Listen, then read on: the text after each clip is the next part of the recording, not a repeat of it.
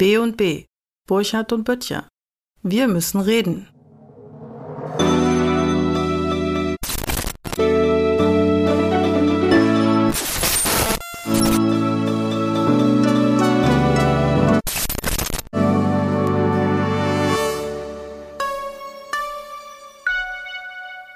Folge 93 Zeitalter der Dürre.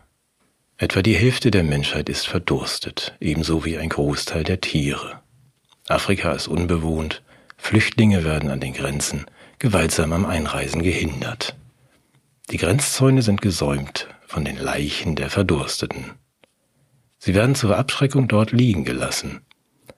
Stauseen und Quellen werden von bewaffneten Gangs bewacht, die das Wasser teuer verkaufen. Die Reise dorthin ist gefährlich, denn es gibt viele Straßenräuber. Es herrscht das Recht des Stärkeren. Ist doch ganz schön, oder? Findest du nicht?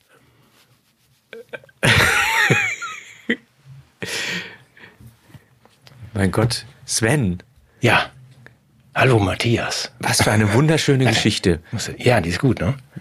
Das ist aber nicht von mir, sondern von, ähm, stand eben auch, glaube ich, im Bild, Andrea Parluch. Wer ist denn das? Wer ist eine begnadete Visionärin? Äh, Ja, das ist die, die ähm, Visionärin, die, muss mal kurz an meinem Bart hier noch ein bisschen arbeiten, ähm, die, äh, die Frau ähm, Habeck. Ach. Die hat das geschrieben, es ist bei Klett erschienen. Wir machen dafür Werbung natürlich in der Reihe ähm, Kinderbücher. äh, Bei uns im Shop auch zu haben, für, ne? für Kinder, die zu viel schlafen. So heißt diese Reihe. Weil man damit natürlich die Kleinen wach hält. Und da dachte ich, das passt eigentlich ganz gut in die Zeit jetzt. Ja. Also gerade so Silvester, ich meine, das ist ja wirklich mühsam mit diesem Bärtchen, muss ich noch ein bisschen an nacharbeiten. Gerade in dieser Zeit, wenn du kleine Kinder hast und Silvester wird und so, und dann denkst du ja, ich möchte ja auch mal mit denen anstoßen, mit den Dreijährigen. Also mit dem Buch bin ich sicher, da sind die noch wach. Da schlafen die, nicht vor fünf Uhr. Ja, Das ja. ist ja wirklich schlimm. Das ist auch nicht besser, oder? Sag mal Asyl. Asyl. nee, das ist ja auch nicht der Sinn der Übung. So. Aber das ist auch gut hier, ne? So könnte Das ich. steht doch dir jetzt- schon gut. Ich finde, das macht dich irgendwie jünger. Ja, ich so als Kinderschreck. Die Stimme funktioniert ja noch. ein Das bisschen. warte Piet, ja. Ja, so, dass ich so auf, auf Lesereise gehe. Ich muss ja irgendwie langsam mal sehen, dass ich irgendwie mehr einen Job finde. Also es so eine Typveränderung, äh, das stiftet immer neue Impulse. Ach nee, komm, lass doch. Oh, Jetzt habe ich nicht mal mehr einen Kopfhörer. oh. Jetzt höre ich dich nicht mehr, aber jetzt wieder. Ah. Ich habe oh gesagt. Oh, was? Ja, Mann, ich fand das, fand das so, so süß. Oh, das war schöner so. Also, wie ist das ein bisschen frischer im Kopf. Kurz davor, auf dem Dachboden zu rennen, einen Teddy- Teddybär zu nehmen und dich willkommen zu heißen. Ja, danke schön. Mhm, komm noch rein, Santa. ähm, nee, aber ich muss mir Gedanken machen. Also mir geht ja der Arsch auf Grundeis, weißt du doch. Als Künstler und so muss man ja gucken, dass man jetzt langsam sich was einfallen lässt. Ne? Wir hatten doch neulich so viele schöne Ideen. Äh, Wie war es mit Sportlehrerin? Ja, ja, ja. Aber nochmal, meinst du mit der Perücke? Komme ich damit durch? mein neues Geschlecht gewählt für dieses Jahr. Nee, erzähl mal, ernsthaft, nein, ernsthaft, ja. Also ich meine, ich könnte jetzt versuchen, noch, noch zu reisen und als Kinderschreck mit dem Buch von Andrea Parluch erschienen bei Klett, kauft das bitte alle. Ähm, was? Das wäre doch gut. Also könnte ich ja zumindest vielleicht noch was aus meiner Reststimme machen. Wobei mir ist eben, also eben beim Lesen der Bart in den Mund gerutscht, das ist ja auch nicht schön. Ne? Also, ähm, was soll ich denn sonst machen? Ich bin doch nur Schriftsteller, Matthias, oder Autor und habe mein Leben lang viel geschrieben, aber das ist ja jetzt ähm, erledigt. Was macht Warum ist denn das erledigt? Also so Menschen wie du werden mehr denn je gebraucht. Ja, aber ich habe Stefan ja gebeten, ähm, mal, und das macht er ja freundlicherweise auch, mein Gesamtwerk in, äh, in ein Chat-GPT Large Language Model einzufüttern. Das geht ja schnell, so ein Chat-GPT liest das in drei Minuten. Die f- 20, 30 Bücher. Ähm, damit ich die aber nicht mehr selber machen muss. Ähm, und ich habe mich zuerst gefreut, weil das Ergebnis ist ziemlich erbärmlich. Ich habe mich kaputt gelacht. Ja, hast gelesen, ne? Ich habe es gelesen. Also, also sag mal so, äh, eine Seite mir hat sich kaputt gelacht, die andere Seite ist verdammt neugierig, wie es wohl weitergeht. Bei Ich bin total gespannt, das ist so ein Page-Turner. Ja. Ja. ich bin Willst du kurz so den Plot erzählen? ich habe Stefan hat irgendeinen Plot vorgegeben. Großartiger Plot. Ja, Ja. Auch der, Name der Hauptfiguren ist auch super. Professor Burkhardt, Ja. Stefan, Ja, und Sven Butcher. Sven Aus- Butcher aus, Dänemark. Dänemark. hm. Ja. Ja, und, das- entdecken, und der Hacker und dem Hacker Ja. flackern in der Dunkelheit die Augen. Mhm. Das fand ich schön. Mir flatterten in der Dunkelheit die Ohren. Nee, mir flatterten in der St- Stille die Ohren. Ja, aber das war Ja, das war schon der Sven-Sound. Ich habe schon gemerkt. wie Nee, du eben nicht. Nein, ich weiß doch. Ich weiß Nee, gar nicht. Überhaupt Deswegen nicht, ich das ja ersten- schrecklich. Im ersten Moment war ich auch erleichtert, deswegen habe ich das auch gelesen und habe dann gesagt, oh gut, das kann ja gar nicht schreiben wie ich. Das ist wirklich äh, erbärmlich. Und ähm, im nächsten Moment dachte ich aber, das ist ja gar nicht beruhigend, weil das klingt ja wie die meisten anderen Bücher, also wie 90 Prozent unserer Taschenbücher. Und das lesen die Leute ja wie verrückt. Vielleicht hättest du endlich mal Erfolg. Ja, das wäre vielleicht. Also, nicht- mal vom endlich das Massengeschmack eingeholt Ja. wirst. Ja? Ja, ja, das, aber nochmal, das, da besteht ja die Gefahr. Das kann dann ja jeder, ne? Und ich habe nochmal, das ist für mich so, die Befürchtung ist, ja, ich habe jetzt, ähm, wir haben jetzt herausgefunden, es ist wirklich nicht einfach, so zu, so zu schreiben wie ich oder diesen Sound zu erzeugen. Da muss man die KI sehr, sehr, sehr lange trainieren, sie wird es trotzdem nicht schaffen. Toll. Aber nicht beruhigend.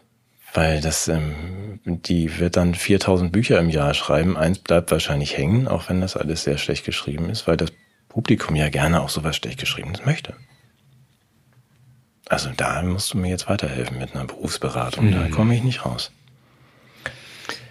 Also doch Kinderschreck, Perücke. Kinderschreck, ähm, Kinderschreck ist nicht schlecht, ja. Ja, Wie gesagt, so. Sportlehrerin, also es war, ist ja nach wie ja, vor mein. Tour durch die Kindergärten und Ja. dann erkennt mich auch keiner. Und Ich will trotzdem wissen jetzt, wie es ausgeht. Ob die wohl diese ja, ich lasse Stefan das zu. Ende schreiben. Ja, ja. Das soll einfach einen Knopf drücken, dann ist das Buch fertig. Ja. Ich kann echt nicht Ähm, schlafen. Mir fällt nur gerade ein, ich kann ja auch gar nicht auf Tour gehen. Das ist ja das nächste blöde Ding für die Künstler. Warum nicht? Na, du erinnerst dich, es war ja auch schon vor 2020 so, dass ähm, im Zeitalter von Spotify, wo man dann einfach den Künstlern immer weniger zahlt, ähm, die Konzerte waren ganz gut gebucht, weil Menschen da draußen wohl das Gefühl hatten, es ist ganz cool, auch Menschen live zu sehen, auch so Lesungen und so, aber das ist ja alles vorbei gewesen dann mit dem Epidemiegesetz, das ja gerade auch wieder. Also, wenn ich jetzt eine Tour plane als Kinderschreck, dann kommt die nächste Epidemie und dann kann ich die ja gar nicht machen. Kann ich wieder nur in Zoom und da so rumlesen mit meiner schönen Stimme, die die KI aber sofort nachmachen kann. Und mein Gesicht auch. Ich glaube, du musst es noch ein bisschen mit mir aushalten bei B&B. Ja, mir leid. hier bin ich auch gern. Nein, hier bin ich sehr gern. Aber tro- nochmal, ich bin heilfroh, dass, also ich habe das ja von vornherein gesagt, die KI wird das niemals können. Und wie du schon gesagt hast, das Problem ist nicht die künstliche Intelligenz, sondern die natürliche Dummheit und die elitäre Boshaftigkeit, die aus der KI eine Waffe gegen die Kultur macht. Das sind, glaube ich, die Probleme. Aber mit der KI können wir uns, glaube ich, anfreunden. Da werden wir nie einer Meinung sein. Ich finde die KI deshalb gefährlich. Die meisten Leute interessiert es nicht. Auch jetzt sind irgendwie wahrscheinlich 500 ausgestiegen. Vielleicht kommen sie gleich wieder. Ähm, selbst wenn Lanz und Precht über KI reden, dann kommt nur die Hälfte. Die Leute interessiert das nicht. Und ich finde es, finde es gefährlich. Nochmal, nicht weil die KI so smart ist, sondern weil das, ich bin damit leicht zu ersetzen. Künstler sind sowieso durch irgendeinen Schrott. Aber das gilt ja erst recht für alle anderen. Also für den Schriftverkehr zwischen irgendwelchen Versicherungen gilt erst recht, dass die KI das ganz gepflegt alleine kann. Wenn man schon sagt, so im normalen äh, literarischen Buchbetrieb, Groschenroman, braucht man auch keine Menschen mehr. Dann braucht man die woanders erst recht nicht. Und deswegen finde ich, wir müssen uns damit beschäftigen. Das finde ich auf jeden Fall auch. Ich wollte nur sagen, dass die hohe Kunst und dass die Genialität eines Sven Böttchers nichts zu befürchten hat. Außer vielleicht die Das- Abkehr ja, des genau. Publikums, äh, dass sich damit Trash zufrieden gibt. Also das, Da hat Sven Bött ja auch nichts zu, beschäft- äh, zu befürchten, das war schon immer so. ja, Dass eben. also kein Publikum zu haben ist, das ist völlig normal. Ah, Ich befürchte ich auch gar nichts. So. Und jetzt du. Entschuldige, dass ich dich so lange hier vollgemüllt habe mit meinen Berufsfragen. Wenn dir noch was anderes einfällt als Sportlehrerin. Ich weiß nicht, warum du das nicht machst, ehrlich gesagt. Ja, Ich schenke dir, ich schenk dir auch so eine Trillerpfeife zu Weihnachten und vielleicht so ein paar äh, Sportsocken oder so. Ne? damit ist ja ein Anfang schon gemacht. Meinst du, Mehr das braucht reicht? man da nicht. Ja, klar. Also Moment mal, du willst damit sagen, ich bewerbe mich als Sportlehrerin, weil ich irgendwie mein, das mal jetzt geändert habe und bekomme als Gesamtausstattung eine Trillerpfeife und Socken. Ja. Weißt du, wie schnell ich festgenommen werde? Also, ja, du musst natürlich auch ein bisschen was anderes anziehen. Das meinte ich, wenn du das bitte dazu liefern würdest. Ja. das reicht Okay, nicht. ich dachte, den Nur, Trainingsanzug, den würdest du selber mitbringen. Ja, ich bitte um Ballonseide. Ja. Mit Spielst du an auf meine Vergangenheit, 80er Jahre? Hattest du sowas? Ja, natürlich. Ich hatte so einen ballonseidenen Jogginganzug von der Marke Boss, die mein Vater aus einem Fabrikverkauf mitgebracht hat, in den Farben hellrosa und hellblau. Äh, ich dachte, ich dachte, das ist zwar etwas ästhetisch herausfordernd, aber dadurch, dass es sich von einer Premium-Marke um eine Premium-Marke handelt, könne man sowas tragen. Ich habe das einen ganzen Sommer durchgetragen. Meine Freunde, ich dachte, es wäre Neid, aber ich glaube, es war wirklich eher Fürsorge, die mich gewahrt haben, dass man doch vorsichtig. Ja, das Gute ist, man konnte die meisten der Bilder noch vernichten, weil es damals ja noch nicht im Internet war. Aber ansonsten ballonseidener Jogginganzug, mein Markenzeichen. Ja, ich muss dazu sagen, im nächsten Jahr werden wir auch Einblendungen können und ich habe zu diesem Zweck extra so ein ähm, Dia- und Negativ-Digitalisiergerät gekauft, weil ich natürlich genau diese Fotos von dir haben möchte, um die dann auch mal einem Bei so all unseren. Freunden zugänglich zu machen. Ja, aber nur den Freunden. Ja, natürlich. Ja. Also nicht den anderen. Das muss schon zum Freundeskreis gehören. Das kann man nicht jedem zeigen. Wie kommen wir denn da hin? Nur Ja. auf deinem OnlyFans-Kanal. Nee, da bist du mit der Trillerpfeife und den Socken zu sehen. Das ist doch mal Geschäftsmodell. Matthias Ja, eben. Du musst du vielleicht noch nicht mal. Sportunterricht geben. Ah, gut. Schön, dass wir das geklärt haben. Dann haben wir ja das, bin ich jetzt erleichtert. Ja. Für 2024. Wir sind fein raus.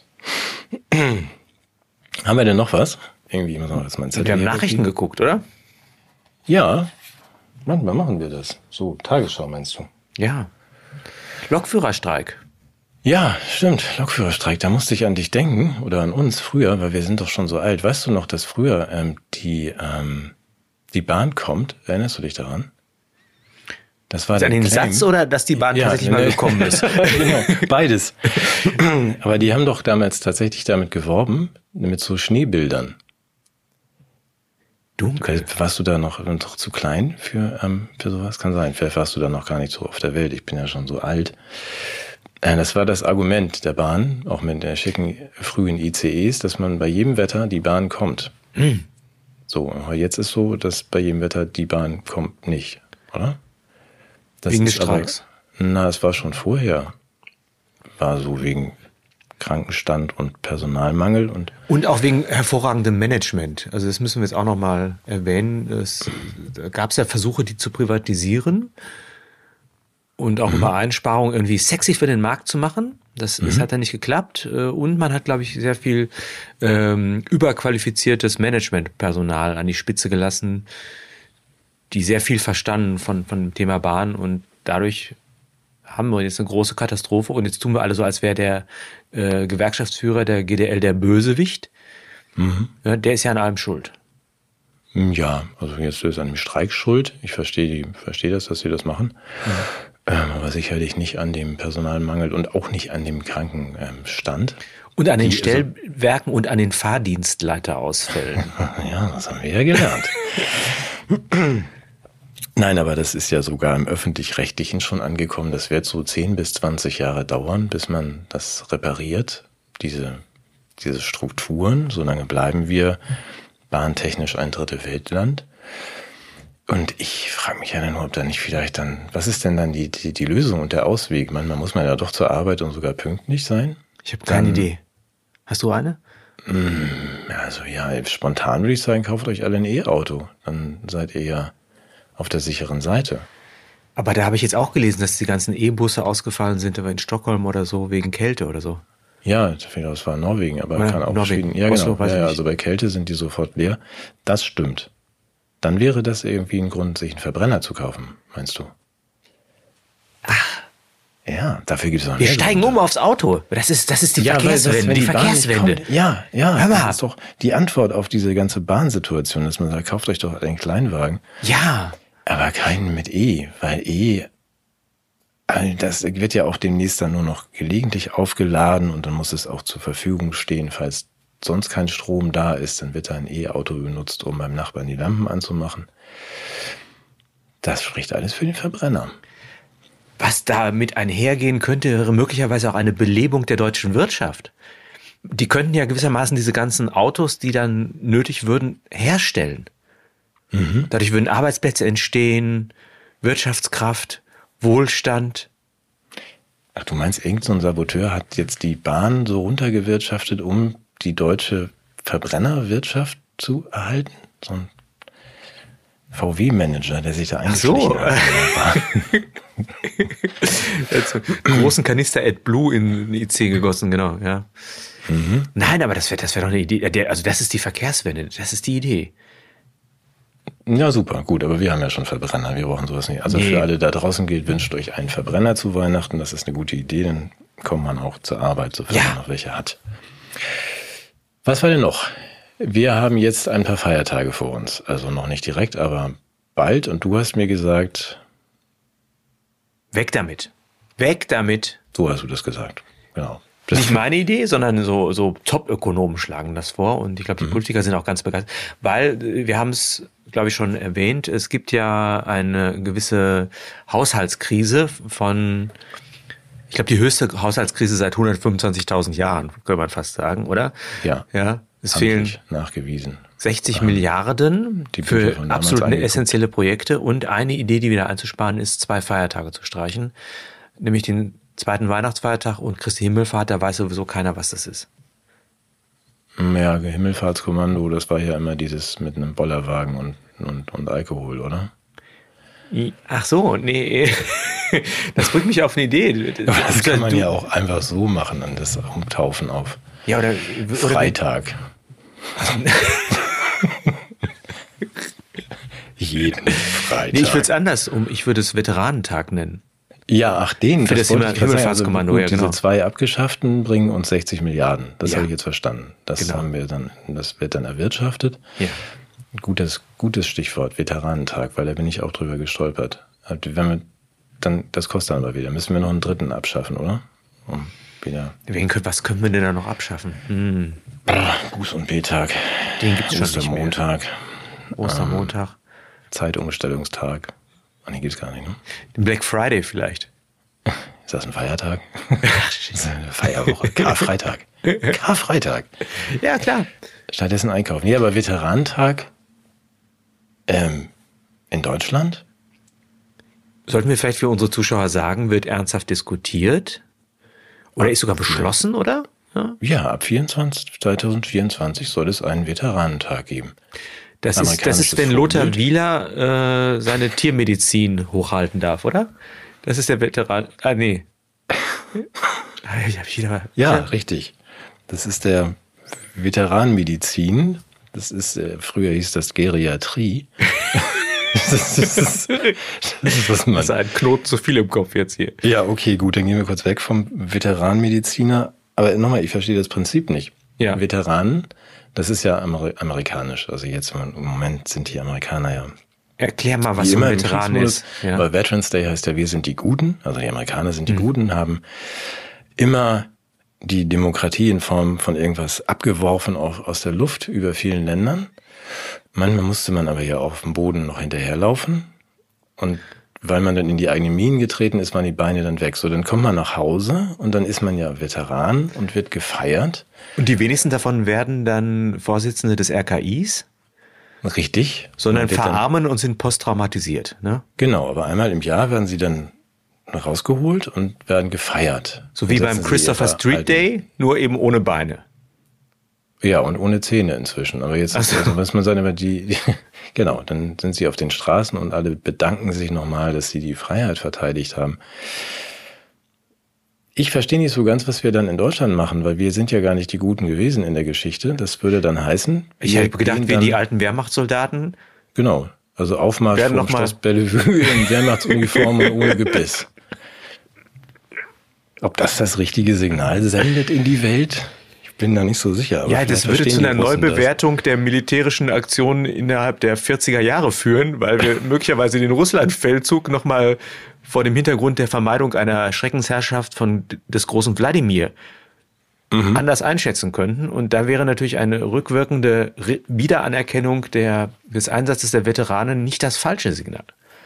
Ja, wir würden ja auch so neue Veteranen schaffen. Das ist ja auch ja, ja, das, das müssen wir, die, die, genau, das, die, das, das ist ja auch peinlich, wenn da so drei dann so lang wackeln.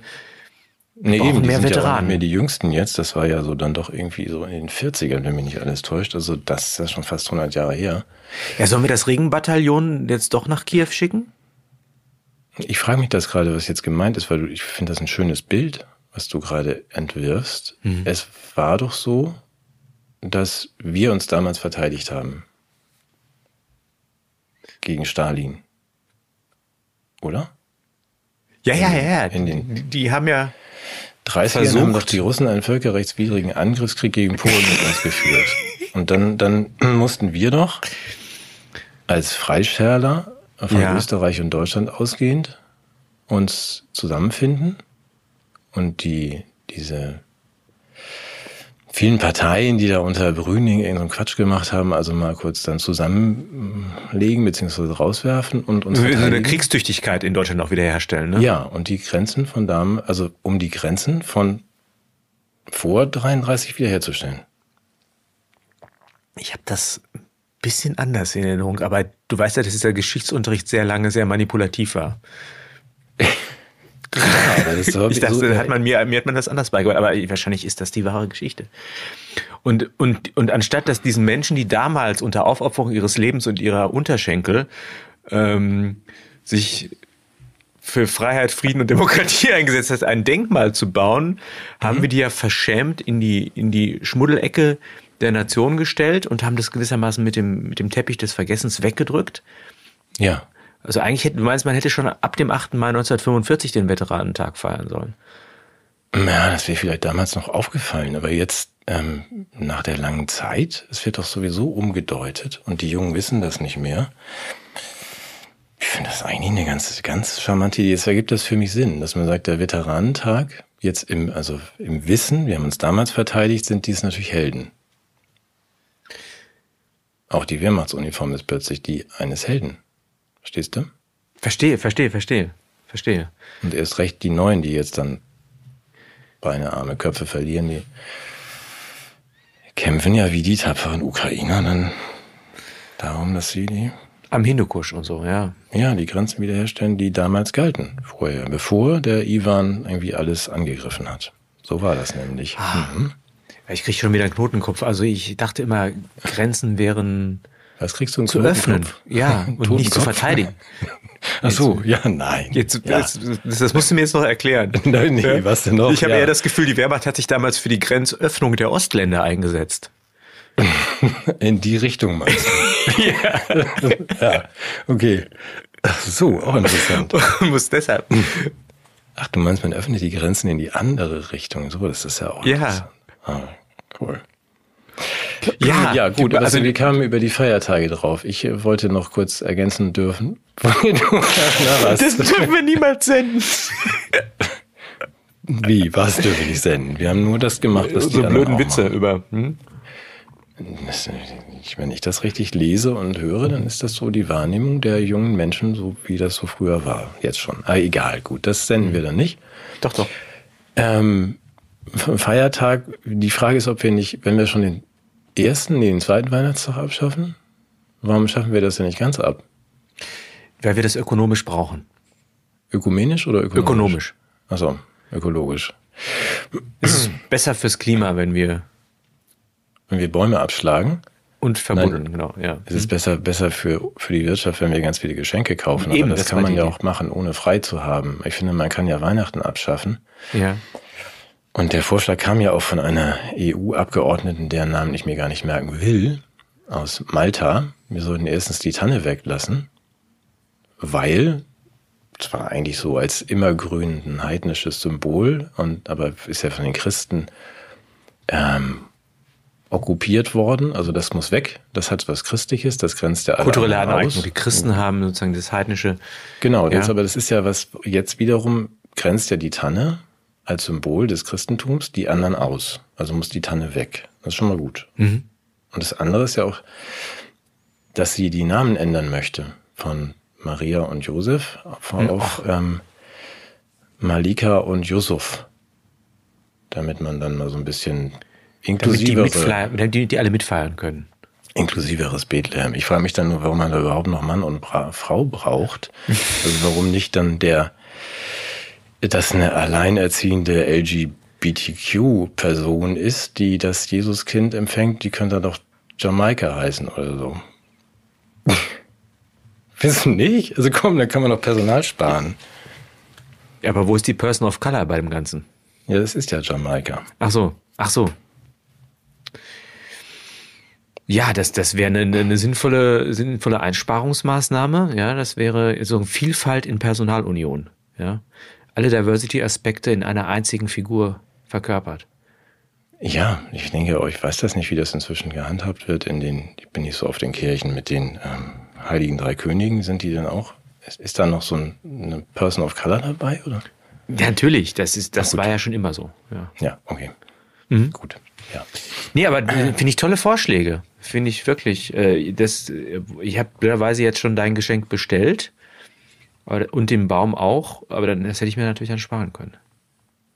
Verrate mir das aber nicht. Nein, das verrate ich nicht. Weihnachten gehen wir ja in Ich, die ich Hütte. gebe nur einen kleinen Tipp, es hängt mit deinem Berufswunsch zusammen, aber und es ist keine Trillerpfeife, aber Ja, ich das will ist nichts gut, verraten. aber We- Weihnachten gehen wir ja in die Hütte. Und äh, das äh, können wir nochmal dran erinnern. Die, die Freunde, die unterstützt haben, schreibt uns bitte noch kurz, wenn ihr noch nicht auf der E-Mail-Liste steht, schreibt uns bitte nochmal kurz. Dann, denn wir senden am Heiligabend aus der Hütte und ähm, ja, so. B&B, wir warten auf das Weihnachtsrätsel, heißt die Sendung, glaube ich, oder? Ja, genau. B und B, da könnt ihr lange warten. Ist das. Was, was denn noch passiert ähm, in den letzten Tagen? So. Ja, ich habe gehört, die Reallöhne sind wieder gestiegen.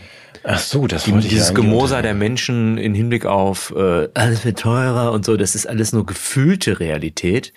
Mhm. Ja, während in Wahrheit die Reallöhne gestiegen sind und es uns so gut geht wie seit 125.000 Jahren, glaube ich nicht. Ja, das äh, gehörte eigentlich unter das Stichwort ähm, Pisa, glaube ich. Eigentlich wollte ich damit Ach so, habe ich die jetzt zu Mathe früh? machen. Ja, okay. Hm. Nö, können wir auch jetzt hierher tun. Dann würde ich aber den Umweg gerne machen über Pisa, wenn du magst. Mhm. Also das passt das? Ist dir das, ist dir das recht? Oder möchtest du das vertagen? Ich möchte das lieber ein bisschen später machen. Na gut, dann machen wir später, wie gesagt, das ist ja so eine Dyskalkulie-Epidemie und da würde ich dann auch gerne mit dir über die Zahlen nochmal sprechen, aber im Zusammenhang mit der, mit der PISA-Katastrophe. Ich habe in der Bild gelesen, dass PISA ist schlimm. Ja. Das schlimmste PISA-Ergebnis seit 125.000 Jahren auch wieder. Ja, Das, das gehört auch zu meinem Mathekurs. Ja, Genau, ja. 125.000 Jahre. Nee, wir hatten ja noch, glaube ich, was auf dem Zettel. Also ich habe hier ganz viele Dinge, die keinen mehr interessieren, nämlich Gesundheit. Das Mich interessiert das. kurz durchhecheln wollen. nee, mach's bitte in Weil ich Ruhe. frage, Weil, ob wir noch was anderes haben. Ist da noch irgendwas passiert außer meinem ganzen Gesundheitsquatsch hier? Mm, Nö, ne? Ja, nö. Ist alles. Ich habe ein bisschen selektive Wahrnehmung. Diese ja, gut, was vielleicht noch, was man noch erwähnen könnte, ist ein äh, grandioses Interview mit Robert Habeck, der ja wie zur Bestätigung meiner These aus der letzten Sendung eingeräumt hat, er sei umzingelt von Realität. Ja, da habe ich auch an dich denken müssen. Ja, der hat der auf dir offenbar zugehört, ne? Ja. Und dann, Und das, jetzt ohne ja, deinen Namen zu nennen. Ja. und das Eingeständnis, die Realität nicht mehr verleugnen zu können, sondern es, sie- bedrängt zu sein von Realität. Das muss eine ganz neue und komische Erfahrung sein für jemanden, der aus der Grünen Partei kommt. Aber hat er gesagt, dass er das, dass er das jetzt anerkennen will, deshalb? Oder? Nee, der, er meint, er würde daraufhin Entscheidungen treffen, die irgendwie anfallen würden täglich. Die einen Realitätsbezug haben? Jetzt Ja, neuerdings? vielleicht die den Realitätsbezug vielleicht nochmal äh, lockern. Ich, ich weiß es nicht. Ja, das war spannend, was der jetzt macht. Also, Ja, immerhin gibt er zu, dass es sowas wie Realität gibt, die nicht von ihm geschaffen wurde, sondern die ihn irgendwie schafft. Bin ich nicht verkehrt. Ja, nö. Dann, Aber mal, apropos Gesundheit, mach doch mal deine Zigarette an und dann lass uns über Ja, die. stimmt, dann lass über Gesundheit reden. Aber ich frage mich gerade, also morgen treten die doch alle zurück, ne? Hatten wir gesagt. Aber vielleicht gut, dann. Ich wollte gerade sagen, ich freue mich drauf, was Habeck nächstes Jahr einfällt, aber wenn ich das alles richtig sehe, ist ähm, jetzt Rücktrittszeit. Der lebt ja dann von den Tantiemen der Buchverkäufe seiner Frau. Ja, und von der relativ hohen Pension, die man bis zum Lebensende bekommt, von diesen vielen, vielen tausend Euro. Die müssen ja nur bis Montag durchhalten. Ähm, Gesundheit. Ja, Gesundheit. Ach so, Rauchen und Gesundheit. Ähm, wirklich, ich natürlich, du guckst genauso wie ich, glaube ich, auch manchmal in die, in die Zeitung oder in die Gesichter der Menschen da draußen. Ich verfolge ja nur diese Schwurbler-Kanäle. Ähm, nehme dem, wenn man bei Google guckt, dann suchen alle nur nach, ähm, man Impfung eingibt, dann immer nur nach der Impfung geht's mir schlecht. Ich glaube, Henning Rosenbusch hat das gemacht. Genau. Ich habe es Ja, übrigens geprüft, es stimmt. Also es war Ja, und da ist einfach glaub mal eingeben. ich, seit der Impf Seit der Impf und dann Henning Rosenbusch abonnieren, falls ihr das nicht eh schon gemacht habt, aber seit der Impf und da kommen nur die äh, ganzen schrecklichen Dinge, oder? Geht es mir schlecht? Bin ich krank? Bin ich tot? Oder sowas. Ja. Und man hört auch, dass der Krankenstand so hoch ist wie seit 125.000 Jahren nicht mehr. Ja, Oder? Ja, auch das amtlich belegt, ja. Ich weiß nur nicht, du guckst auch nicht so viel Tagesschau, oder? Und die ist nicht jeden Tag die Tageszeit. Doch, doch, die Tagesschau-App, die gucke ich immer. Ja, und haben die das auch so in der Form auf dem, auf dem Schirm wie, wie wir oder wie die Schwurbler? Ich, Nein, da, da habe ich jetzt andere Schlagzeilen entdeckt. Also zum einen, äh, Boris Johnson hat sich entschuldigt für die Corona-Maßnahmen bei der Bevölkerung. Ich habe die Schlagzeile gesagt, boah, oh, super, ist so toll. super. Ja, und dann kam, er hat sich entschuldigt, die waren einfach nicht drastisch genug. Ja, er hätte härter durchgreifen müssen. Ach so, Ja. gut. Und dann habe ich gelesen, auch das hat mich ähm, ja äh, mit einem demokratischen Unbehagen erfüllt, dass es für Menschen im Staatsdienst, die sich kritisch zu Corona geäußert haben, äh, geäußert haben, nach wie vor schwierig ist und dass man da härter durchgreifen will, wie das Oberverwaltungsgericht jetzt auch festgehalten hat im Hinblick auf einen, glaube ich, Bundeswehrsoldaten. Auch da hat man also mit keinerlei Milde zu rechnen. Auch nicht in Anbetracht einer veränderten Faktenlage. Darüber werden wir sicherlich gleich sprechen, weil ja doch einiges unserer Vermutungen jetzt äh, wissenschaftlichst bestätigt ist. Ja, das Und- ist eben die Frage. Ne? Ich bin da selbst unsicher. Ich, ähm, ich hab, empfinde das so wie du. Also mal ganz vorsichtig. Ich empfinde es auch so, wenn Herr Lauterbach sagt, er beantwortet Fragen von Herrn Sichert im Bundestag nicht, weil die sind unwissenschaftlich. Denn in mRNA ist ja gar keine DNA. Wie hat die Frage gelautet? Sag's nochmal für die Zuschauer, die vielleicht den Kontext nicht haben. Äh, ein AfD-Abgeordneter, Herr Martin Sichert, hat nachgefragt ähm, im Zusammenhang mit was ganz anderem, der Cannabis-Debatte, also völlig out of context, aber er hat Herrn Lauterbach gefragt, was denn mit den Verunreinigungen der Impfstoffe ist, den DNA-Verunreinigungen, das ist ja auch schon zwei Wochen her. Ähm, das hat Herr Lauterbach nicht beantwortet, weil es unwissenschaftlich ist, denn in den mRNA-Impfstoffen ist keine DNA. So, unser Wissensstand ist, glaube ich, ein bisschen anders. Ähm, glaube ich, auch jüngst nochmal unterstrichen, dass es diese Verunreinigung gibt. Und wenn der Gesundheitsminister sagt, das, das ist da ja gar nicht drin, da haben sie sich versprochen, dann bestätigt er das, was er ja in der Bildzeitung auch über sich lesen durfte letzte Woche, dass er leider unqualifiziert ist für seinen Job. Aber das Ausland beneidet uns um solche äh, Politiker. Ja, ja, ja, ja. Äh, Ich habe selbst gehört, der Wladimir der Große hat, hat sich da anerkennt geäußert über die Überqualifikation unseres Führungspersonals. Ja, er hat da anerkennend ganz viel gelacht. Über die. Ich, na, ich, für mich verwirrt das, muss ich dir ehrlich sagen, wenn ich die Nachrichten aus dem Ausland sehe und das, was wohl im Mainstream oder der Tagesschau-App so ankommt. Oder wie es dann bewertet wird. Wir wissen beide, dass in äh, Pfizer wird von in Texas jetzt erstmal verklagt vom dortigen General Attorney. Was heißt das? Das ist der Chef der, des Veteranenumzugs. Nein. Richtig, das ist General Attorney, ja, Ja. den die Deutschen immer übersetzen mit ähm, Generalstaatsanwalt, erlaube mir die kurze Klammer mitzusprechen, der Generalstaatsanwalt ist kein Generalstaatsanwalt. Alle Journalisten, die gerade zuhören, das heißt Justizminister. So, und der, es gibt noch einen anderen General, du weißt, General Surgeon. Ganz bekannter, bekannter, harter Hund, nur der immer so wie so mit so einem Skalpell durch die feindlichen Linien gefahren ist, das ist der General Surgeon. Ah, würde in Deutschland Gesundheitsminister heißen. Also der General Surgeon von Florida wäre der Gesundheitsminister. Und unser General Surgeon ist der Lauterbach. Ja. Okay. Genau. So, und, und der hat jetzt was gemacht? Ich du, du, du sagst, Generalarzt als Übersetzung gelesen, das fand ich auch gut. Der, der floridianische Generalarzt. Ja, entschuldige, jetzt nee, bin du, ich genau, du, abgekommen. Ja, genau. Ja. Du, du wolltest sagen, dass, es, dass das Ausland da etwas anders äh, agiert und dass der Gesundheitsminister, ne, der, der äh, Justizminister von Texas, mhm. Der hat äh, Pfizer jetzt ähm, angeklagt wegen Irreführung. Das ist ein ganz sicherlich ein interessanter Prozess. Äh, in Kenntnis der, der Sachlage. Ich, mir scheint das in Deutschland nicht so richtig angekommen zu sein. Die Presse framed dann auch diesen Justizminister ähm, als, ähm, der ist ja sowieso ein bisschen fragwürdiger. Bestimmt ein Trump-Anhänger, oder? Ja, irgend sowas, genau. Ja, ja. Ähm, aber das, das für mich schwer kognitiv irgendwie klar zu bekommen, wenn ich die Nachrichten aus dem Ausland lese. Also Island ähm, hört auf zu impfen wegen der äh, Übersterblichkeit. Einfach mal so ein Potpourri, ja, also dass die Slowakei und ähm, Estland, glaube ich, und die Philippinen wollen nicht in diesen WHO-Vertrag und überall auf der Welt bröckelt diese, diese Fassade. Es hätte eine Pandemie gegeben, es hätte ein gefährliches Coronavirus gegeben, die Impfung hätte irgendwas genützt. Und die Maßnahmen hätten was genutzt. Vor allem das Maskentragen der Kinder. Ja, da, genau, die Masken. da gab es auch eine Studie, oder? Genau, da gab es eine Metastudie, die gezeigt hat, dass das alles Kokolores war.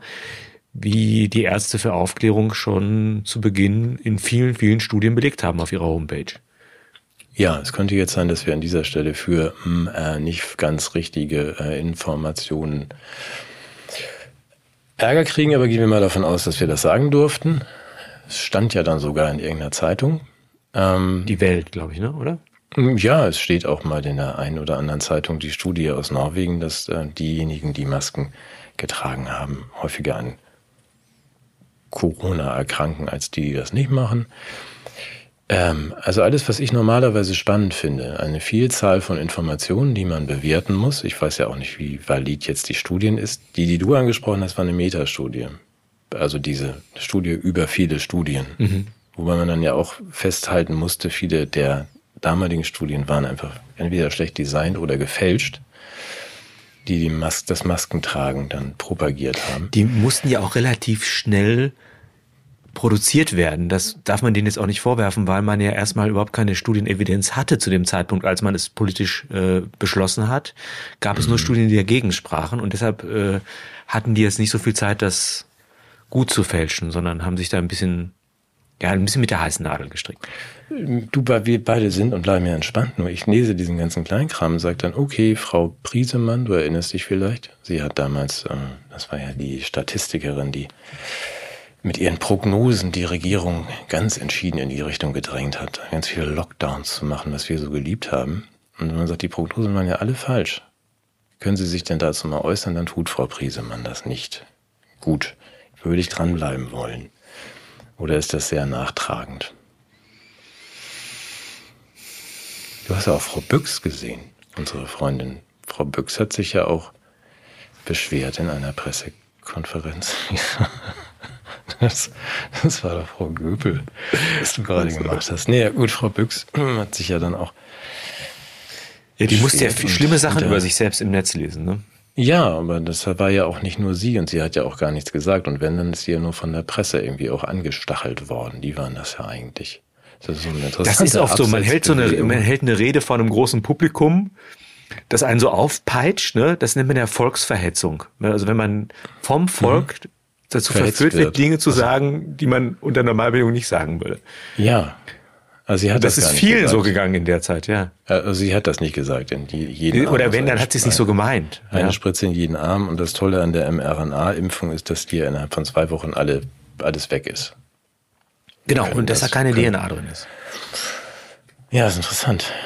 Gucken, ob die sich. Ich finde es auch schön im Zusammenhang mit dem, was wir vor drei Jahren gesagt haben, Vorsicht mit dem Zeug, dass das ähm, RKI und die STIKO jetzt, im, ich glaube im Oktober, ähm, endlich mal darauf hingewiesen haben, dass man beim Impfen ähm, aspirieren muss. Das ist jetzt so ein medizinisches Detail. Erklär mir das sondern mal, was ist das? Hat, das hat dieser Schwurbler, dieser verrückte Wodak und diese ganzen Leute auf der Schwurbler-Seite haben das von Anfang an gesagt, wenn man diese Suppe überhaupt irgendwo reinspritzt, dann muss man nach dem Einstechen der Nadel, weil es intramuskulär sein muss, muss man immer so an der Haut ziehen und gucken, dass man kein Gefäß getroffen hat. Ganz trivial. Trivialer, guter Hinweis. Kommt jetzt drei Jahre später auch von den Behörden, unseren. Ja, der, das Gute ist, es sind ja relativ wenige von diesen Impfungen äh, vorgenommen worden, sodass man das jetzt für die Zukunft besser machen kann. Ja, gut, da hast du natürlich recht. Die FAZ hat jetzt auch irgendwie gefragt, ob es da unerwünschte, unerwünschte Zelleffekte geben könnte durch die Impfstoffe. Das ist toll, ne? Es bewegt sich was. Finde ich ein bisschen übereilt, solche Thesen in den Raum zu stellen. Ja, Ehrlich gesagt. ja. Was sind das für. Schwurbler? Ja. Was haben wir denn noch? Ich habe hier noch mehr. Warte. Ich muss mal auf meinen Zettel gucken. Mach also mal. Die, Mas die Maske am Pfandautomaten. Nee, lass uns mal kurz eben noch jetzt den, das Ja, okay. zusammenfassen, weil Ja. ja mich interessiert jetzt genau. deine Bewertung. Also, also was die- wir haben, ist offensichtlich eine, eine wissenschaftliche Bestätigung äh, der äh, aus guten Gründen angeführten Gegenargumente gegen Maßnahmen, Einschätzung der Gefährlichkeit des Virus und Einschätzung der Nützlichkeit und Gefahrlosigkeit des, wie, äh, der Impfung. Also Da wenn haben es wir was? Platz, Einen Konsens? Nee, da, jetzt? da, da, da entsteht jetzt eine wissenschaftliche Bestätigung dafür, dass wir immer recht hatten.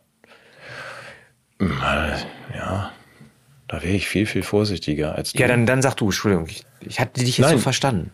Nein, nein, nein. Ich finde, ich sehe nur, dass diese Diskussion stattfindet. mir, mir scheint, sie findet nicht in Deutschland statt. Genau, und sie, und sie, und wenn, dann wird sie relativ folgenlos nach. Also Deutschland scheint so eine Art Immunsystem gegen die Wahrnehmung von äh, Realitätssignalen zu, in sich zu tragen. Ja, das war das, was du Das- vorhin auch ansprachst, dass du sagst, vor den Gerichten, also die, die sich dann mal irgendwann kurz falsch verhalten haben, sitzen dann immer noch reichlich Leute im Knast oder stehen vor Gericht für Verhalten, das sich im Nachhinein als lebensrettend hm, herauszustellen scheint, wenn man da ganz vorsichtig sein. Also ich, mir ist nur ein Missverhältnis aufgefallen, dass äh, Menschen, die geimpft haben, ohne wirklich aufklären zu können oder aufgeklärt zu haben über mögliche negative Verläufe oder auch ihr, allein ihr Unwissen im Hinblick auf die Gefährlichkeit des Stoffes, noch diese Aspiration vorgenommen haben, dass die honoriert wurden mit großen ökonomischen Vorteilen und hoher gesellschaftlicher Anerkennung und Menschen, die andere davor geschützt haben, Masken zu tragen, die nachweislich äh, schädlich sein können, jetzt mit Freiheitsstrafen belegt werden. Ja, und dabei bleibt es. Also diese Maschine läuft weiter, weil die Gesetze waren ja nun mal so und danach wird jetzt auch ge- und verurteilt, selbst wenn sich jetzt herausgestellt hat, Masken, ähm, Aspirationen und was nicht alles, dass äh, deren Verhalten richtiger war als das der anderen. Zumindest Weil- juristisch. Ja, nur Ja. nochmal, ich, ich sehe das dann draußen. Ich sage, Neuseeland beschäftigt sich mit der Frage, warum sind 11.000 Politiker und Leute mit ein bisschen Geld mit Ausnahmeregelungen um die Impfung herumgekommen. Das wusste ich gar nicht. So, nee, eben, das wird ja hier auch nicht diskutiert. Wie viele waren es denn in Deutschland? Würde ich gerne mal wissen. Könnt Oh. ihr mal nachfragen.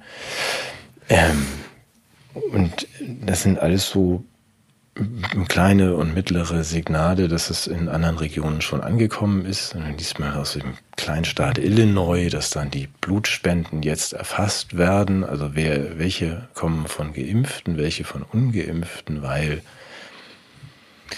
die Geimpften offenbar kein, keine Spende von anderen Geimpften möchten, sondern lieber die von mit einem sauberen Blut. Das sind alles Dinge. Jetzt mach ich's, will ich es mal zusammenfassen. Ich würde das gern diskutiert wissen. Ich finde das spannend. Ich weiß ja auch nichts. Ich nehme diese Signale wahr und denke, wir müssten das sehr, sehr äh, energisch öffentlich diskutieren. Was ist denn jetzt an was dran und nicht es unterdrücken? und ausblenden und sagen, das sind doch alles nur weiterhin Schwurbler. Du hast Gut, Ideen. Ja, ich habe komische Ideen, hast recht. Äh, Fang jetzt nicht bloß an, auch die Klimafrage so zu diskutieren. Ja. Nee, nee, nee, nee, nee. Also nee, das habe ich ja schon lange aufgegeben. ja. Die Maske am Pfand, Pfandautomaten ist übrigens nur ein Verbrauchertipp für alle, die ab Januar noch irgendwie ihr Flaschenpfand wegbringen. Nehmt eine Maske mit, weil ab Januar sind, ähm, besteht Rückgabepflicht für, für ganz viele. Alles, was mehr als 50 Prozent ähm, Milch enthält, muss dann auch in den Automaten. Und ich gehe davon aus, dass das eine wie die Pfandautomatenhersteller gehe ich davon aus, dass das eine interessante Bakterienquelle sein wird. Wenn man Ein olfaktorisches. Wunderland. Ja, das- ist ganz, ganz schön. Aber wenn man dann auch ein paar Tage länger nicht sauber macht, ist es vielleicht auch interessant. Wenn man die Bakterien auf dem Boden sieht, dass sie auf einen zukrabbeln, sollte man wieder gehen. Aber meistens tut man das ja nicht. Du meinst, dass man Ja. so eine, eine große Brise vom Duft der weiten Welt aus dem Pfandautomaten mitnehmen kann und sich dann durchaus mit Keimen versorgen kann, die man zu Hause Nicht hat, ja. nicht hat.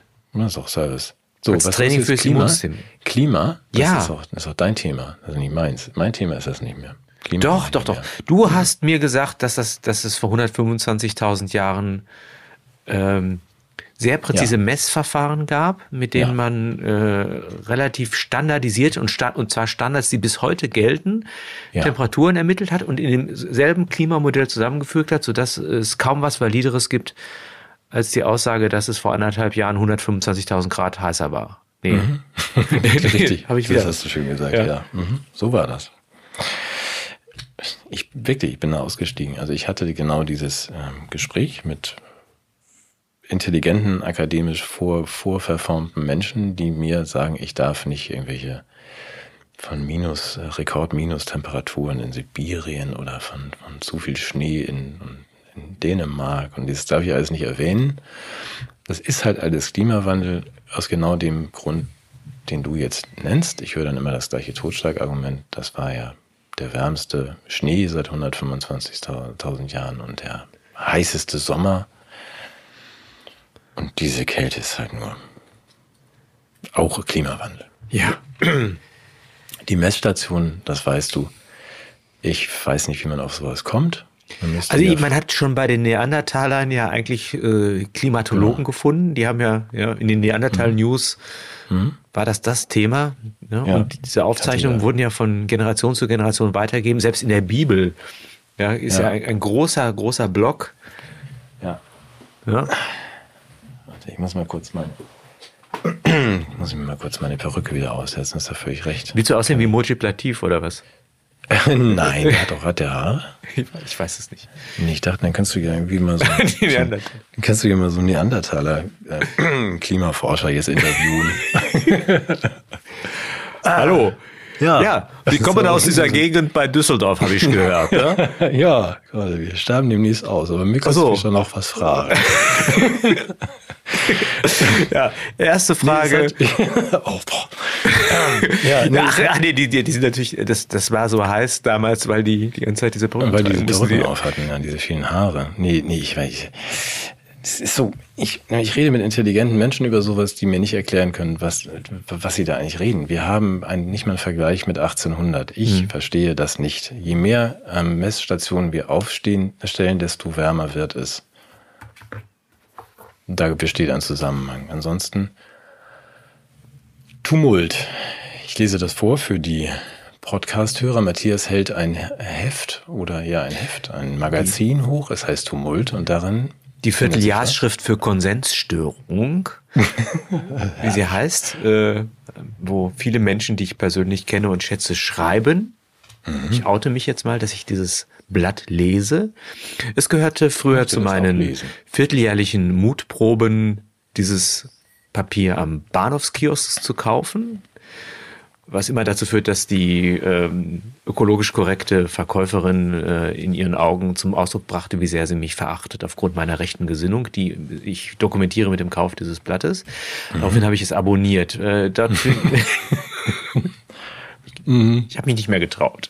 Ach so. Ja, also das- so, ja. Ja, und da ist ein schöner Artikel zum Leben im Klim Klimastaat von äh, meinem Kollegen, äh, dessen Vorname ich jetzt Peter Brenner aus München. Den ich äh, schon aus Köln kannte, als der dann infolge der Bologna-Reformen und der Veränderung der Universität seine Tätigkeit als Germanistikprofessor aufgegeben hat und dann nach München gegangen ist und im, lange im Archiv gearbeitet hat und jetzt brillant recherchierte Artikel schreibt, unter anderem jetzt zum Klimastaat. Und ich möchte den kurz referieren, mhm. weil es jetzt nicht als Werbung gedacht war, sondern nur als Hinweis auf die Quelle.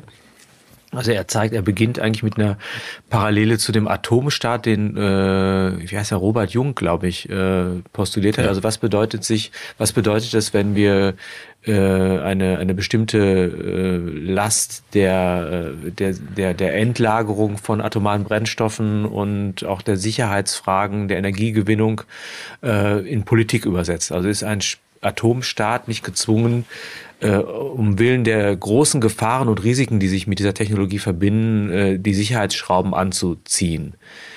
Ne? Mhm. Könnte man ja befürchten, Terroranschläge auf die, auf die Atomkraftwerke oder auch eben äh, das Riskante, dass die nächsten Generationen auf Jahrtausende festgelegt sind, diese, diese Stoffe zu lagern. Die mhm. Überlegung ist nicht unplausibel, hat sich aber als äh, äh in seiner Prognose nicht als äh, wahrscheinlich erwiesen. Also das heißt, wir hatten Atomenergie und trotzdem sowas wie offene Grenzen, Meinungsfreiheit und sowas wie eine medizinische Selbstbestimmung.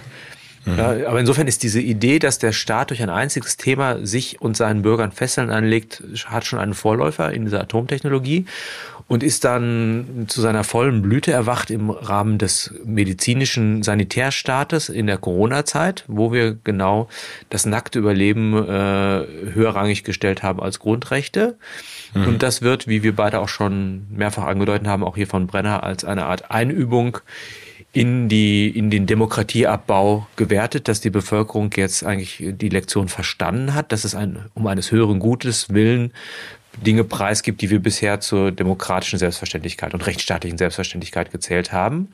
Mhm. Und er zeigt jetzt, wie der Klimastaat, äh, dass seine Prognose ist, er wird eher subtiler sein, also er wird nicht mehr so offen repressiv sein wie der Corona-Staat, der ja jetzt eine Akzeptanz geschaffen hat und auch eben relativ wenig äh, Gegenreaktionen hinnehmen musste. Mhm. Und was ich sehr schön finde, ist, er argumentiert dann oder stellt dann Parallelen her, auch in literaturwissenschaftlicher Hinsicht, er vergleicht die, äh, vielleicht erstmal theoretisch, was ist die Legitimation? Und da komme ich jetzt zu deinem Punkt. Es gab ja Gesellschafts Versuche, Gesellschaften umzubauen auf der Basis von relativ komplexen Theorien. Etwa der Marxismus. Mhm. Zugegebenermaßen, der, der liest sich nicht an einem Nachmittag und ist auch nicht auf so eine Formel zu bringen. Und man muss schon das eine oder andere Semester äh, Sozialpädagogik studieren, um wirklich marxistisch indoktriniert zu werden, oder? Mhm. Ja? Also zumindest muss man es erstmal verstehen. Das ja, jetzt ja das, ist, das, da ist auch eine, mhm. ist eine Schwelle. Da ist auch ein hohes Exklusionspotenzial und Diskriminierung eigentlich in diesem in hohen Theorieanspruch des Marxismus. Mhm. Daraus hat jetzt der Klimastaat gelernt. Er hat äh, eine relativ eine triviale Erzählung, das Narrativ, das heißt Erderwärmung, Hitze, Tod und es verdichtet sich in der Zielmetapher des 1,5 Grad Ziels. Also das heißt, so eine Simplifikation hilft, die Popularisierung der Erzählung Absolut. voranzutreiben, ist die These von Brenner. Mhm. Und ähm, es gibt dann noch andere Anleihen literaturwissenschaftlicher Art im Prognostikon. Das sind Schriften von Astrologen der, des 16. Jahrhunderts, die Weltuntergänge vorhersagen mhm. und daraus eine Macht errichten im Hinblick auf die Seelen der Menschen in der Zeit. Auch da ähnelt das Klimanarrativ dem Ganzen. Mhm. Und was jetzt, was jetzt für mich der schönste Aspekt ist, äh, der Klimastaat ist ein Beschleunigungsstaat. Es muss alles ziemlich schnell gehen, weil wir den Kipppunkt vermeiden müssen. Ja. Ja. ja. Das ist äh, rund und schlüssig. Und also ich, ja. Schön analysiert. Und jetzt, und jetzt kommt was, was, was uns beiden vielleicht ein bisschen missfallen wird. Er sagt sozusagen, gegen diese Beschleunigungstendenz gibt es Beharrungsinstanzen, und das beharrlichste unter allen Beharrungsinstanzen ist die Bürokratie. Ja, weil du weißt das selber, du gehst irgendwo hin und füllst einen Antrag aus, das dauert, da wird etwas geprüft, da werden irgendwelche irgendwelche Gutachten angefordert und so weiter und du kannst das, was du möchtest, also sagen wir mal, so ein Gartenfest für deinen Schützenverein oder so, kannst du nicht durchführen wegen Bürokratie. Mhm. Ja. Und insofern ist jetzt der Bürokratieabbau, den die äh, Klimastaatvertreter fordern, keine Erleichterung für Menschen, die im Unternehmen vielleicht äh, Geschäfte machen wollen oder ein Schützenfest veranstalten wollen, sondern Man entledigt sich der selbst erlassenen Umweltschutzregeln, die normalerweise bürokratisch eingehalten würden. Und insofern ist Bürokratieabbau verbunden auch mit Demokratieabbau, also Partizipation und so weiter. Das heißt, wenn du so ein großes Flüssiggasterminal aufbauen möchtest, ja, dann muss das ja schnell gehen, weil das Klima gerettet werden muss. Und dadurch äh, werden dann die politischen Prozesse beschleunigt, beziehungsweise auch in ihrer demokratischen Widerstandswucht aber gelenkt. Entschuldigung, das heißt, das heißt was? Also Bürokratieabbau ist zwar grundsätzlich zu begrüßen, aber es wird jetzt gerade wieder benutzt, dieser genau. Wunsch von uns. Genau. Man möge doch mal ein bisschen Bürokratie abbauen, wenn man es an den Stellen tut, wo gleichzeitig Demokratie wo wir, abgebaut Das heißt, wird. dass wir nicht mehr mitreden dürfen. Bürokratieabbau ist gemeint wie Demokratieabbau, das heißt also diese lästigen parlamentarischen Prozesse. Also mhm. diese Deutschlandgeschwindigkeit heißt letztendlich mal so richtig durchregieren. Ja, aber das heißt, man muss Bürokratie an bestimmten Stellen. Wir brauchen bauen. mehr, mehr Bürokratiewagen, habe ich ja immer schon gesagt. Ja, aber an bestimmten Stellen. An bestimmten Stellen, genau. Also, ja. Nee, nee, das ist die, die, die Bürokratie wird da, wo sie zur Last der Bevölkerung genutzt ja, werden kann, expandiert. Richtig. Und wo sie zur Gewährleistung von demokratischen Strukturen und, und genau, da muss man, da muss man sie abbauen. Ja. Und das wird uns dann als Vorteil verkauft. Ja, das musst du mal den, denen da draußen genau so erklären, dann verstehen Sie, dass das nicht gut ist. Finde ich, finde ich schöne Gedanken von Peter ja, Bretter. Ja, und äh, erfüllt mich jetzt nicht nur mit Hoffnung. Also meine Angst vor der Klimakatastrophe ist weiter geschwunden. Aber ich habe schon das Gefühl, dass wir auf das beste Deutschland seit 125.000 Jahren ja, zwangsläufig hinauslaufen und zwar in Deutschland Geschwindigkeit selbst. Ich habe auch nur zwei, dreimal so, so nach links und rechts geguckt, Entschuldige, nicht, weil ich dir nicht zuhören wollte. Im Gegenteil, ich habe dir zugehört, aber das hatte ich von einer mit uns beiden befreundeten Journalistin neulich aus, den, aus dem Bundestag Blättern irgendwie noch diese schöne Formulierung entnommen.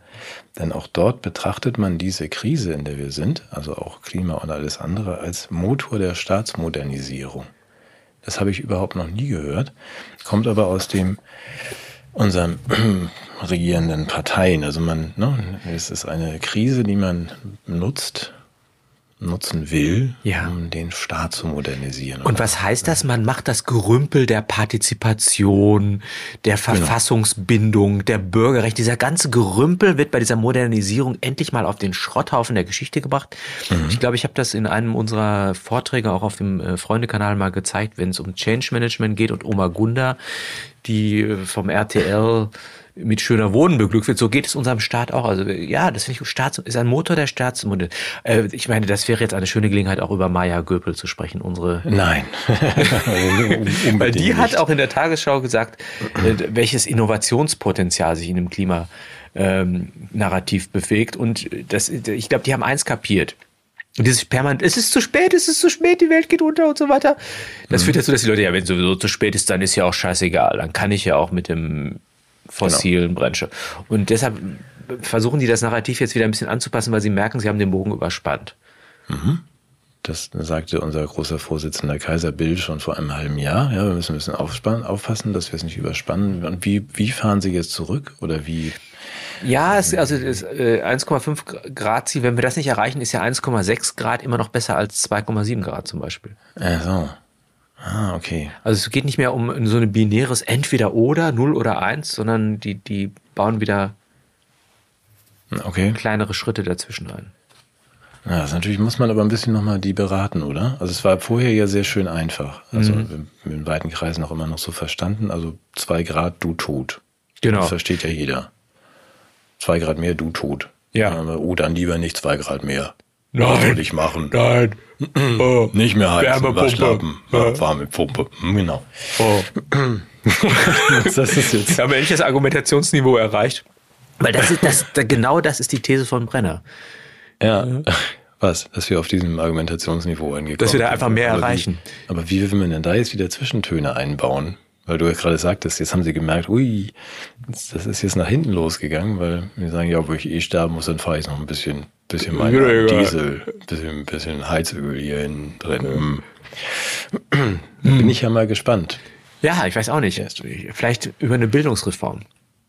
ah ja, Pisa. Das ist gut. Sag doch noch mal was zu Pisa, bevor wir unsere Weihnachtswünsche äußern. Ja. Das habe ich auf der Bildzeitung gelesen, dachte, das muss der Burchard kommentieren. Der weiß da was von. Pisa ist schiefgegangen. Das habe ich von Anfang an gedacht.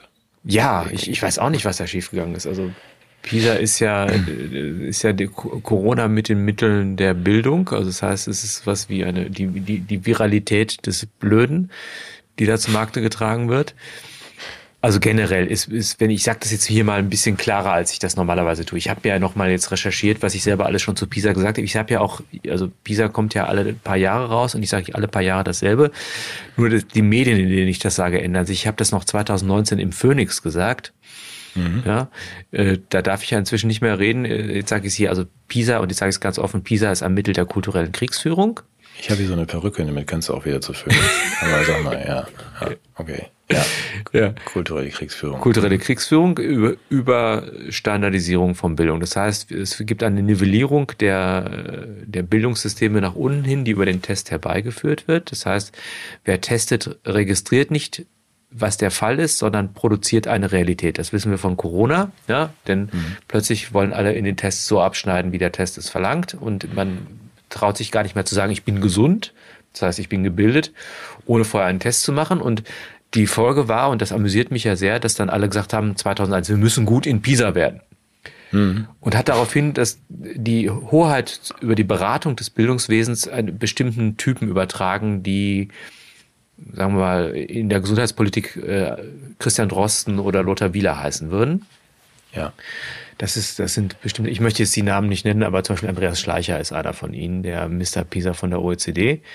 Mhm. Und die haben dann mit ihren Tipps äh, den nationalen Bildungssystemen bei der Entrümpelung geholfen, indem man ähm, sowas wie anspruchsvolle Inhalte, gute Pädagogik rausgeschmissen hat und sowas wie ein Teaching to the Test äh, zum Strukturprinzip des Bildungssystems erhoben hat. Also wir sollten gut in PISA werden.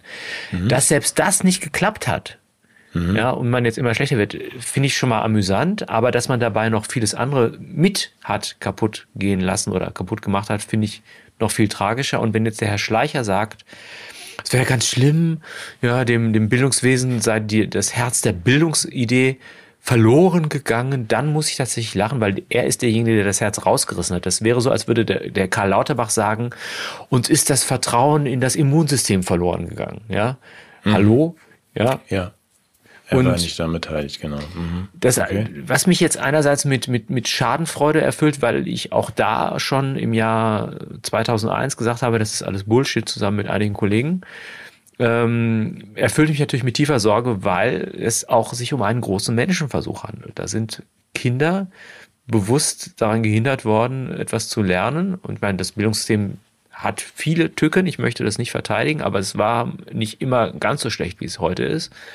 Es könnte besser werden. Und äh, das haben auch wiederum Menschen verursacht, die sich jetzt hinstellen und sagen, oh, ist alles ganz schlecht und denken, nur weil sie es diagnostizieren, äh, sind sie vor Vorwürfen gefeit, dass sie daran mitgewirkt haben, diese Katastrophe noch zu verschlimmern.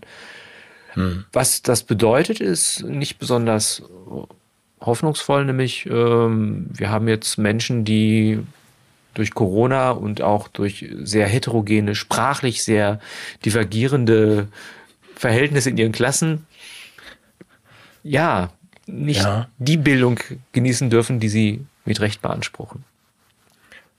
Ja, aber wenn ich das richtig verstehe, das, der Aspekt ist ja wichtig. Es ist ja nicht nur so, dass wir ähm, bei PISA schiefgegangen und gescheitert sind, sondern das ist ja wichtig, dass du das alle drei Jahre wiederholst. PISA war schon an sich eine scheiß Idee oder so zu testen. Mhm. Das fällt ja sonst tatsächlich runter. Sonst haben wir ja nur die Bildschlagzeile. Ja. Und dann würde es für mich heißen, als Idioten, der, der ich jetzt bin, dass ich sage, gut, dann müssen wir halt wieder besser in PISA werden. Genau. Aber du, du sagst, das ist ja gar nicht der Punkt. Genau, wir müssen diese Testeritis abschaffen, wir müssen zurückkehren zu Unterricht, wir müssen äh, sowas wie Pädagogik wieder groß machen, wir bräuchten gebildete Lehrerinnen und Lehrer. Mhm. Ich meine, da gibt es ganz viele Dinge, die man sofort machen könnte und ändern müsste. Einiges dauert auch ein bisschen länger. Aber was, was mir fehlt, ist der Wille der Politik, das äh, überhaupt durchzusetzen, weil die sagen jetzt, ja, wir müssen, das ist, das ist eine große Chance zur Innovation im Bildungssystem, wir müssen die, die, das Bildungswesen modernisieren und das heißt, die letzten Reste der Menschlichkeit entfernen. Und das wiederum erfüllt mich mit, mit großer, großer Sorge. Wir müssen einfach mehr Tablets kaufen, Matthias, und äh, dann irgendwie auf keinen Fall die Schultoiletten sauber machen und demnächst bleiben wir sowieso alle wieder zu Hause und machen das von da aus. Und der Rest Ich mache jetzt mal ganz choice. böse und das ist, ja, ja, genau, darauf wird es hinauslaufen, aber äh, letztendlich schafft sich jede Regierung das Volk, das sie braucht, Mhm. Um ihren Bullshit durchsetzen zu können. Also ich meine, das ist, äh, es, Ja, es ist, es ist die. Bevölkerung, die in diese Zeit passt, die durch dieses Bildungswesen produziert wurde. Ich finde das auch stimmig, sagen wir es mal so. Ja, das ja, das- das- nicht, aber es ist Also ich glaube, die, die ja. Komplexität etwa der, der, des Klimanarrativs, zwei Grad du tot, Mhm. die ist wie maßgeschneidert für diese Generation Pisa. Ja. Und die Frage ist, warum wir alten Nörgler dann, warum uns das nicht gefällt. Es hat doch so was Knackiges und Erfrischendes, wenn man so entrümpelt und sagt, na, du- zwei Grad mehr, du tot. Ich kann dir sagen, warum es dir nicht gefällt, weil wir das Gerümpel sind. Wir sind das fleischgewordene Gegenbeispiel. hey, das Gerümpel spricht. was ist denn da los? Ja, aber das Schöne ist, dass das Gerümpel in der Gerümpelsprache spricht, die von der windschnittigen neuen Generation nicht mehr verstanden werden wird. Auch das, ja. Das ist total goofy, wie du sprichst, um mir mal das Jugendwort des Jahrtausends zu verwenden. Du hast goofy? Ja, das Ja. Jugendwort für Deutschland. Das Schöne, wo dann die Kinder mal sagen, habe ich noch nie gehört. Ja. Früher war es ja cringe, ne? Weißt du? Ja. Ja, und jetzt ist es goofy. Ja, jetzt goofy. Aber das heißt gut, wir sind äh, fein raus in jeder Hinsicht, Ja. weil äh, das Gerümpel spricht und man versteht es nicht mal. Genau. Also für, für die Jugendlichen ist das, was wir hier machen, das wissen wir ja auch, einfach nur irgend so, irgendwelche Geräusche, die kann Schon allein, weil wir das verwenden, was man früher Sprache nannte. Ja, das sollte man ja auch. Heute ist es ja ein noch indoktrinäres Signalsystem, was behavioristische Triggerpunkte berührt, die dann dazu führen, also die sondern ja so eine Art Klebstoff ab. Sobald du Klima sagst, kommt da so Klebstoff raus bei den. Ja, ich hatte, ja gut, das, ja. Hm? Irgendwie hat Hab ich das jetzt- hab ich das ein jetzt- Jugendlicher, jugendlicher ähm, äh, Krankengymnastik, Mensch, hat da einen schönen Reim zu Klimakleber. Fällt mir gerade nicht ein, Oh. da, darüber grübelte ich gerade so. Ja, doof und ohne Arbeitgeber wird doch einfach Klimakleber. Das ist das, was sie dann einfach so unter den jungen Leuten sich gegenseitig an den Kopf schmeißen. Ähm, ja, gut. Möchtest du uns Das eine heißt- Geschichte zum Abschluss vorlesen?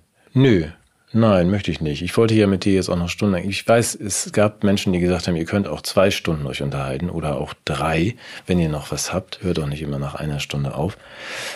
Ich glaube aber, wir sollten unsere Diskussion über die Weihnachtsgeschenke und die Heldenreise vertagen, oder? Was sagst du? Möchtest du Ja. das? Weil das ist ein, ein ausführliches Thema. Das hatten wir uns vorgenommen und das machen wir auch. Aber ich glaube, wir sollten es verbinden mit, ähm, mit anderen Dingen. Sonst mache ich mit dir jetzt auch gern noch eine Stunde weiter, aber. Ja, wir machen mit Kamera aus einfach weiter. das haben wir. Wir haben ja schon vorher immer drüber gesprochen, aber ich glaube, das ist eine Stunde ähm, Gespräch. Du hattest. Aber hast du noch was mal- Kleines auf deinem Zettel? Ja, aber ich habe noch was Kleines. Ich will das nur mal sagen zu dieser Heldenreise. Das Leben ist keine Heldenreise, war ja so das Stichwort über unserem, was wir aus Versehen in einem Vorgespräch oder Gespräch Mhm. mal berührten. Und du hast mal irgendwann einen Vortrag oder eine Vortragsreihe gehalten über Hollywood, Endzeit, Nein, nein, ich habe ein, Seminar gehalten über Seminar. Apokalypsen. Ja, und das ist ja auch, äh, da ich Filme und Bücher schreibe, war das auch für mich. Ich glaube, ich kenne das alles. Man kann da interessante Schlüsse daraus ziehen und ich glaube, daraus machen wir mal ein, eine Sonderdreiviertelstunde. Das würde mich jedenfalls sehr freuen. Vielleicht dürfen wir sogar ein paar Aufnahmen oder Szenen zeigen. Ja. Oder wir stellen die so nach. Das geht auch. Wir gucken ja. die einfach so, das kennst du ja so wie bei, bei, bei Sky, wenn die die Champions League Rechte nicht haben, sitzen die alle und gucken Fernsehen. Ja. Ach und wir sprechen darüber. So machen wir das auch. Wir tun so als, ja. Ja. Ach so, ich dachte, wir stellen das dann nach. Ja, nee, wir stellen, wir stellen das nach. Wir machen dann so. So mit Lichtschwertern und so. Das geht ja noch.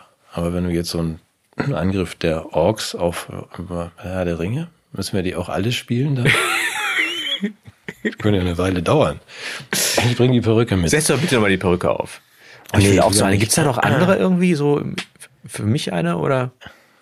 Wo Ja, gibt's ich sowas? Das ich hab- Hammer. ja, Sollen wir das in den Shop nehmen? Ja, unbedingt. Das ist Ah, lass uns guck mal am Ende nochmal Ja, Maya Göbel. Komm, zeig nochmal. Nee, nee, Bitte, mein, komm, jetzt nicht. bitte, Nein, ach, nein, komm. Nein. Wir weisen jetzt, wir weisen jetzt nochmal darauf hin, dass wir, dass wir uns am, Der Sven am, am hat- Heilig, Heiligabend, dass wir uns am Heiligabend treffen. Wir haben nämlich auch ein großes Budget, das habe ich gesehen. Da habe ich, habe ich gesagt, wir haben es echt gut, Matthias. Wir haben für Heiligabend eine eigene Hütte und 312 Kameras und ein 10,4 Millionen Budget, weil das hat auch Florian Silbereisen. Und da musste ich an uns denken und dachte so, wir sind da viel besser aufgestellt als der Ja, und machen sogar bessere Sachen und singen mit nicht. menschlicher Wärme. Ja. Und danach, nein, dazwischen machen wir mal kurz Pause, dann sind wir in der Hütte und dann sind wir Silvester wieder da. Mittags. Bleigießen und Bleigießen. Jahresvorblick. Jahresvorblick, da freue ich mich tierisch drauf, weil wir wirklich nur gute Dinge sehen in unserer Kristallkugel 2024. Zwischendurch treffen wir uns und reden über Apokalypsen, oder? Ja, Und ja, Heldenreisen. das machen wir. Gut. Es war mir eine Freude. Ja, Jetzt ich mach wieder mal auf den Weihnachtsmarkt. Du machst noch mal dein Kerzchen aus und ich gehe da mit der Perücke zur Bank. Pass auf dich auf. Ja. Ah, Bis dann.